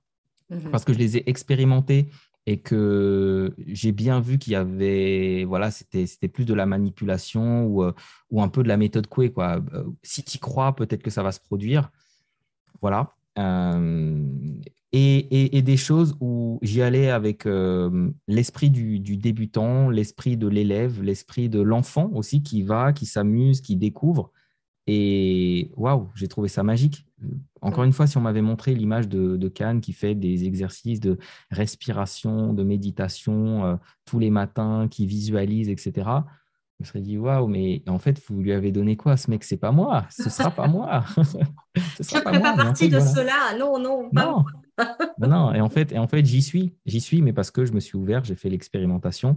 Mm. Euh, et, encore une fois, je je fais pas de prosélytisme. Tu vois, je dis pas euh, faites ça, c'est mieux que. C'est là, je vous partage que de mon expérience, l'impact que j'ai eu, ce en quoi je crois, ce en quoi je crois tellement que je l'ai intégré dans mes accompagnements, dans mes pratiques quotidiennes, dans les pratiques que aussi je donne à mes proches, à ma famille, aux gens que j'aime. Donc, euh, donc voilà. Je, si, si vous êtes là, que vous m'écoutez, c'est qu'on a peut-être des choses en commun et que vous pourriez peut-être en bénéficier. Donc, essayez, au moins. Essayez pour, euh, pour se laisser surprendre quelque part. Amusez-vous. Ok. Euh, je trouve ça, je fais toujours un lien entre la résilience et la divergence, tu vois, la capacité à voir justement euh, les, possibles. Euh, dans, tout ce que tu nous as partagé, donc, la, la, stratégie de, résilience que tu, si tu te mets justement en méta, ta stratégie de résilience à toi, comment est-ce que tu la résumerais? Tu, es face à l'adversité, comment tu fonctionnes? Je relance un peu le truc, mais euh, désolé. Comment je, comment, ouais, comment je fonctionnais avant et comment je fonctionnais aujourd'hui, ça n'a plus vraiment, plus vraiment euh, de rapport. Euh, et, je vais, je vais donner juste pour un peu de contexte comment je fonctionnais avant. Avant, la résilience, c'était le guerrier. Mm-hmm. C'est waouh, j'ai été frappé, je me lève, je combats, quoi. J'y vais. Et honnêtement, c'était épuisant et je me suis rendu compte d'une chose. Alors, vu qu'on parlait tout à l'heure, euh, voilà, euh, adrénaline, dopamine, etc., je me suis rendu compte que j'avais un fort besoin d'adrénaline et mm. que quand il n'y avait pas de quand il avait pas de bataille, ben en fait, j'étais ce, ce, guerrier dans les shops euh, qui va chercher la bagarre avec, avec les autres. C'est ça, on est en temps de paix et lui, il s'ennuie et donc du coup, il va. C'est ça. Exactement, parce que c'est son identité. Parce que c'est son identité. il se bat il se définit comme un guerrier, donc il se bat. Et s'il n'y a plus de, de, guerre, il va la créer, euh, peu importe ce que, ça, ce que ça lui coûte. Et la forme que ça prenait, c'était inconsciemment créer du chaos. Mais il y avait toujours une bonne raison. C'est pour ça qu'aujourd'hui, je suis intraitable, je le vois, je le vois chez les autres.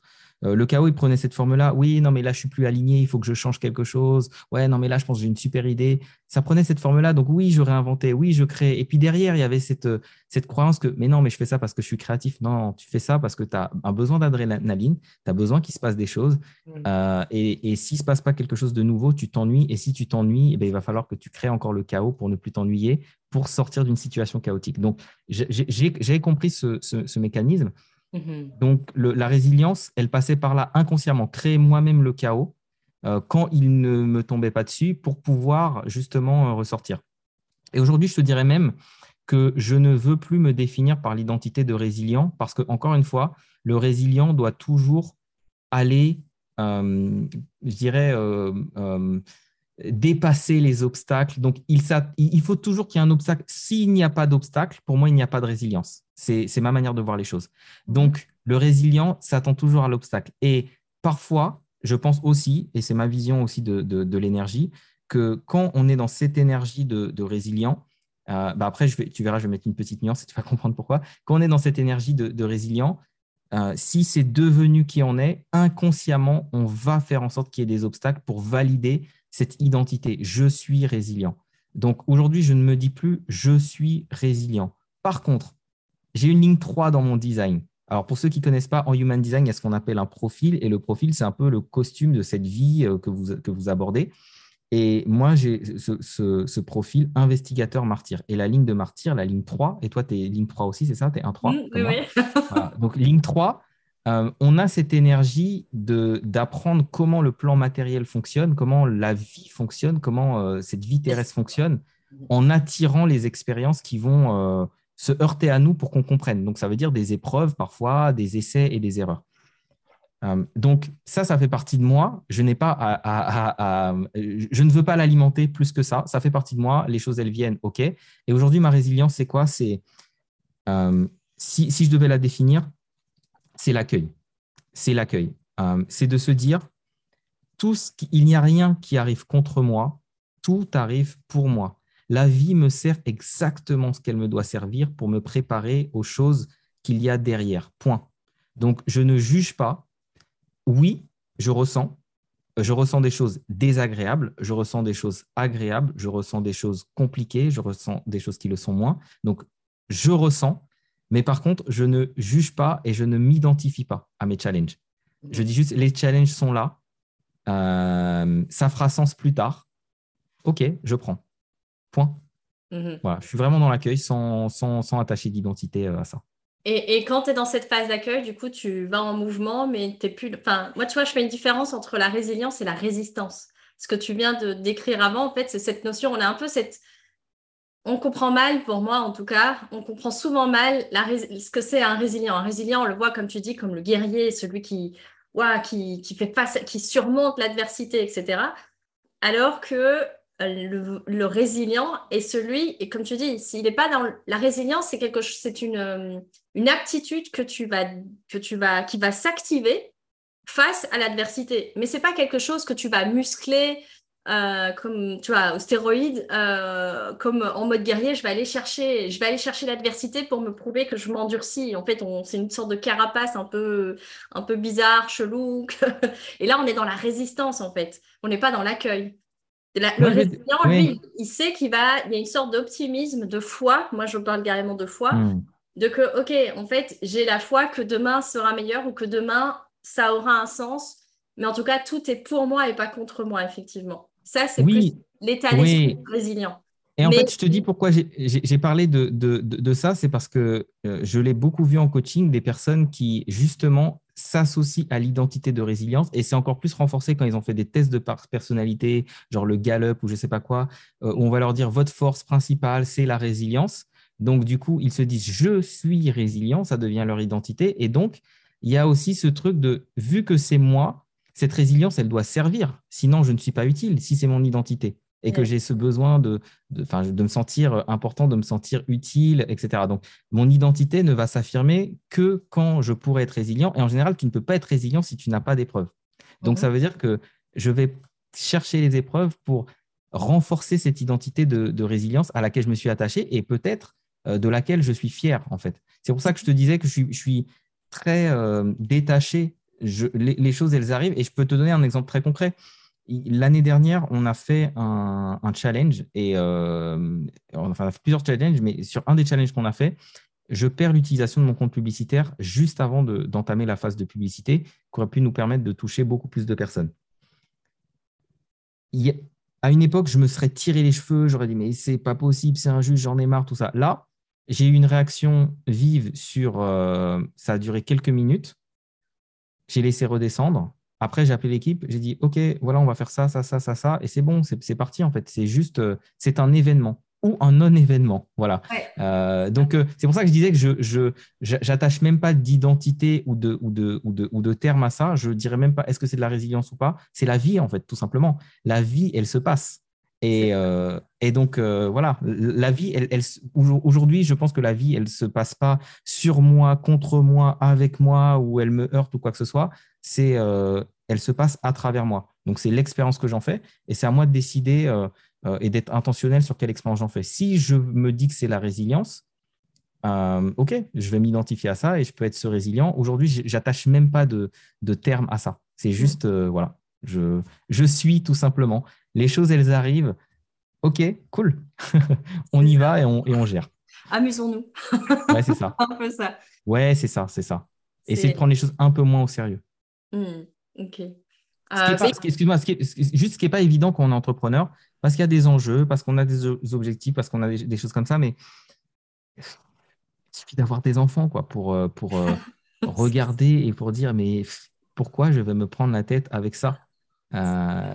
Voilà, ça, ça te ramène dans le concret ça, nous, ça, nous, ça, nous, euh, ça nous permet aussi de, de, prendre du recul finalement, de dire est-ce que finalement ça a tant d'importance que ça, ce truc, le, compte bloqué, est-ce que franchement, il y a, c'est un peu l'expression qu'on, utilise, il n'y a pas mort d'homme au final. Euh, bon, en soi, c'est n'est pas une question de vie ou de mort, mais on, est capable de se faire une narration, de se raconter une histoire parfois pour, euh, enfin voilà, pour euh, finalement ne plus être dans la joie et d'être dans ce truc de c'est injuste, dans la colère, dans des, dans des énergies beaucoup plus euh, finalement euh, ouais, plus délétères sur le long terme parce que parce qu'un entrepreneur qui est dans ce forcing, etc., à un moment donné ou l'autre, il, perd le goût, il perd le sens, il a perdu la joie et donc du coup, il n'est plus dans ce qu'il fait de mieux, c'est-à-dire créer de la valeur. Un entrepreneur, c'est ça finalement son essence, c'est apporter c'est ça apporter de la valeur à l'autre. Et c'est par ça qui. Voilà, ça. Et, et sans la joie, ça, ça, semble un peu plus. Le chemin risque d'être un peu plus long, quoi. ouais, et puis, et puis c'est euh, c'est sortir aussi de son nombril. Quand il y a quelque chose qui m'arrive, on va dire, euh, clairement, ça n'arrive qu'à moi. C'est-à-dire que le, le, reste du monde ne sait pas que c'est en train d'arriver. Il n'y a que moi qui suis en train de me prendre la tête dessus. Pourquoi moi? Et, et, et, donc, quand, je, quand, quand justement il y a un truc qui se passe, je fais très rapidement ce, 180 degrés. C'est pour ça que je, dis toujours, moi, je, parle ouvertement de mes challenges et je dis euh, à, mes, à nos clients, on n'a pas des challenges différents des vôtres, seulement on est très outillé pour pouvoir les régler très rapidement et c'est ce qu'on vous transmet aussi. Euh, oui, je vais être challengé, mais par contre, ça ne va pas durer longtemps. C'est-à-dire mmh. qu'il y, y, a, ce challenge, je me dis, euh, OK, c'est en train d'arriver, je l'observe, et puis euh, après, très vite, je sais ce que j'ai décidé et je fais ce 180 degrés. Le 180 degrés, c'est je sors de mon nombril et je regarde à l'extérieur. À l'extérieur, il y a tous les gens qui ont besoin d'être servis. Et les gens qui ont besoin d'être servis, ils n'en ont rien à faire que ton compte euh, soit bloqué. Ils sont dans leurs problématiques à eux. C'est soit tu les sers, soit tu les sers pas à point. Euh, de dire oui, imagine à la fin de ta vie, euh, allez, on est en train de faire l'addition, tu es devant, je ne sais plus comment on appelle le, saint là, qui t'attend pour soi-disant t'emmener au paradis. Saint-Pierre, je crois que c'est Saint-Pierre. Peut-être. ok, donc tu es, devant et puis on est en train de compter, faire l'addition. Bon, monsieur, alors voilà, vous auriez pu sauver 50 vies. Qu'est-ce que vous aviez fait? Ah, vous aviez un compte Facebook privé. C'était important ça. et moi, j'ai souvent, j'aime vivre au moment présent Hmm. Mais moi, je vis aussi dans mon futur présent. C'est-à-dire, je ramène le futur au présent et je vois les choses sous une autre perspective en me disant, attends, projette-toi dans 10 ans, dans un autre niveau de réussite dans 10 ans et observe cette situation. Selon toi, est-ce que c'est important? Imagine, tu es en train de dire, tu es euh, devant 5000 personnes euh, sur scène, etc. Et tu es en train de repenser à cet événement. Est-ce que ça, ça aura de l'importance? Non, pas vraiment. Donc, euh, je me mets dans un autre état d'esprit pour créer une autre réalité. Et ça ne veut pas dire que c'est facile, ça veut dire qu'à chaque fois, c'est euh, aujourd'hui, c'est beaucoup plus facile qu'hier et c'est moins facile que, demain. Donc, c'est toujours pratiquer, pratiquer, pratiquer, pratiquer. Aujourd'hui, me mettre en, en méta et de m'observer, penser, je le fais systématiquement sans avoir à y penser. Alors qu'avant, et c'est un jour, je me suis dit ça, je me suis dit, waouh, en fait, j'ai pas d'effort à faire pour euh, être comme ça en méta. Alors qu'avant, je devais me poser, me dire, attends, tiens, observe tes pensées, etc. C'est juste devenu une nouvelle manière de fonctionner, un, mm. nouveau système, euh, un, nouvel OS, en fait. C'est une mise à jour de l'OS. Et on en revient à, à, ce pouvoir de finalement de la décision et de l'intention. C'est tu pars avec l'intention de dire ok est-ce que euh, est-ce que finalement mon intention c'est de servir les autres ou de résoudre la problématique à court terme ou dans laquelle je crois être enfermé et la décision de dire est-ce que, est que je trouve des solutions pour servir euh, tous ceux qui attendent, euh, on va dire ça comme ça, ou est-ce que je décide de rester autour de mon nombril en disant c'est trop injuste et, me complaire là-dedans le, voilà, le temps qu'il faut, on va dire ça comme ça, pour chacun. Mais effectivement, on, gagne en, j'ai envie de dire presque en capacité de rebond au fur et à mesure. Donc euh, là, ce que tu nous, nous dis, c'est que tu as développé avec tous les outils, avec l'expérience, etc., bah, c'est-à-dire, en fait, tu arrives à rebondir plus rapidement, à te mettre en méta plus rapidement, à pouvoir prendre du recul, à pouvoir te projeter dans le futur en disant euh, qu'est-ce que le can du futur dirait, il en rirait ou pas de, cette situation? Euh, et, oui. Et, tout ça, c'est oui, c'est effectivement comme, comme de l'entraînement. Et, encore une fois, pour les personnes qui, qui, écoutent, je, je, dirais deux choses. La première, soyez indulgents avec vous-même. Euh, moi, j'en suis là parce que ça fait des années que je travaille sur moi, que euh, je pose de la conscience, etc. Euh, ça ne veut pas dire qu'en une fraction de seconde, en un claquement de doigts, vous, allez avoir ce mode de fonctionnement. C'est un processus. C'est mettre cette intention, c'est vous focaliser peut-être sur une chose en vous disant, OK, dans les trois prochains mois, je vais essayer régulièrement de me mettre en méta, de sortir de mes problèmes, euh, d'observer mes émotions, de peut-être pas les juger, peut-être même de regarder de manière pragmatique combien de temps je rumine quand il m'arrive quelque chose, euh, et puis euh, euh, ensuite bah, d'observer que ah, bah, en fait je rumine de moins en moins de temps. Avant c'était une semaine, ah, ensuite c'était cinq jours, maintenant c'est trois jours. Bah oui, c'est encore trois jours, mais c'est quand même largement mieux qu'avant. Et c'est trois jours supplémentaires ou quatre jours supplémentaires pendant lesquels vous pourrez faire des choses dans un autre état d'être. Donc c'est être indulgent avec vous-même. Et puis, euh, comme ça, peut-être, alors je ne sais pas ce que les gens peuvent se dire hein, de, l'extérieur, mais on peut se dire, oh, mais c'est quand même chiant de se dire, tiens, toute ta vie, tu es là à t'observer, à truc, à te poser des questions, machin. Mais en fait, ça devient un process tellement naturel que vous n'avez plus à y penser. Vous n'avez vraiment plus à y penser. C'est un peu comme quand vous êtes enfant. Imaginez si euh, on dit à un bébé qui, alors s'il pouvait euh, ils comprennent, mais s'ils pouvaient tout mentaliser, si on dit à un bébé, bah, tu sais, euh, tu vas devoir marcher, et puis en même temps euh, euh, que tu marches, tu devras réfléchir, et puis en même temps, tu devras manger, ou je ne sais pas quoi. Alors là, là, mais c'est compliqué, mais vous, les adultes, faire ça toute votre vie et tout, ça, ça, doit être compliqué. Ben non, ça devient juste un, un, réflexe. Donc, ayez confiance au processus. C'est pour ça que je vous disais, concentrez-vous sur une seule chose, mettez-la en application, faites en sorte de l'intégrer, et vous allez passer du faire à l'être. Euh, moi, je parle souvent de cet ordre être, faire, avoir. Pour moi, l'être, c'est vraiment bah, ce qu'on incarne. Le faire, c'est l'expression de l'être quand c'est juste, quand c'est aligné. Et l'avoir, c'est la suite, la suite logique. La. Et puis, et puis, ça va aussi dans, dans, dans, dans l'autre sens aussi, parce que les choses que vous avez, elles vont peut-être euh, euh, impacter une nouvelle manière de faire et impacter aussi votre, votre état d'être. Ça fonctionne dans les deux sens. Il y a des choses que je fais ou que j'ai fait régulièrement qui ont changé mon état d'être et qui se sont euh, intégrées dans ce que je suis. Comme je disais tout à l'heure, des pratiques de méditation, de gestion de mes émotions, etc. donc, c'est la magie. Et puis, au-delà de tout ça, juste amusez-vous, jouez, c'est tout. Ben, ce sera le mot de la fin du coup pour notre interview euh, aujourd'hui. Euh, amusons-nous. J'espère que vous avez. Euh, bon, là, je pense qu'il y aura, il y aura un million de pépites là-dedans. Donc, choisissez-en une. amusez-vous, entraînez-vous, expérimentez. Et puis, et puis ben, merci Cannes en tout cas de nous avoir partagé toutes tes pépites de sagesse et toutes tes, voilà, toutes tes expériences. C'était, c'était très très riche. Donc, merci pour ça. Et ben, je te dis du coup à très très bientôt. Bah, merci, merci à toi, mais attends, juste avant, puisque tu sais que c'est un petit peu mon petit rituel et je ne vais pas, euh, je vais pas euh, y couper, c'est quoi toi ta pépite, ta pépite de ce podcast? Alors, moi, la pépite que je, que, qui m'a le, allez, le plus parlé, ou en tout cas qui, m'a, qui, m'a, qui a le plus résonné avec moi, c'était vraiment cette notion de, d'intention. Hmm. Euh, surtout quand, quand, tu, en plus, tu dis que c'est la bonne fenêtre de tir. Moi, je, j'ai un côté un peu efficience. tu vois, ok, comment est-ce que je peux prendre un raccourci? Euh, bah, du coup, le soir, comme tu disais, avant d'aller me coucher et le matin au réveil, de poser une intention claire. Parce que j'ai toujours une vague intention, mais genre pour la semaine mm. ou pour le mois. Mais là, c'est de le mettre, de le transposer au quotidien et, de, du coup de, choisir, euh, voilà, choisir mon intention en conscience quelque part le matin. Ça, c'est la pépite en tout cas, ou le jeu mm. auquel j'ai envie de jouer là pour les prochains jours.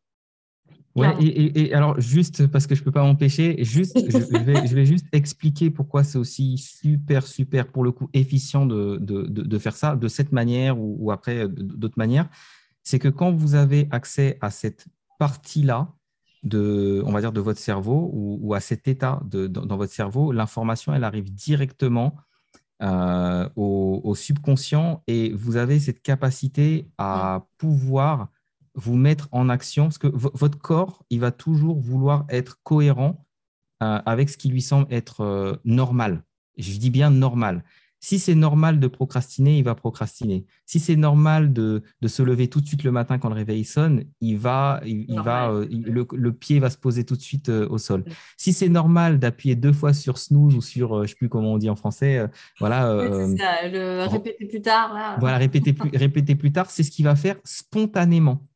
Donc, le fait de pouvoir euh, aller toucher directement à ces parties-là du cerveau, ça fait que l'information, elle va, s'engrammer directement aussi dans le corps et que ce sera plus facile pour tout le reste, votre système nerveux, etc., d'être cohérent avec cette information.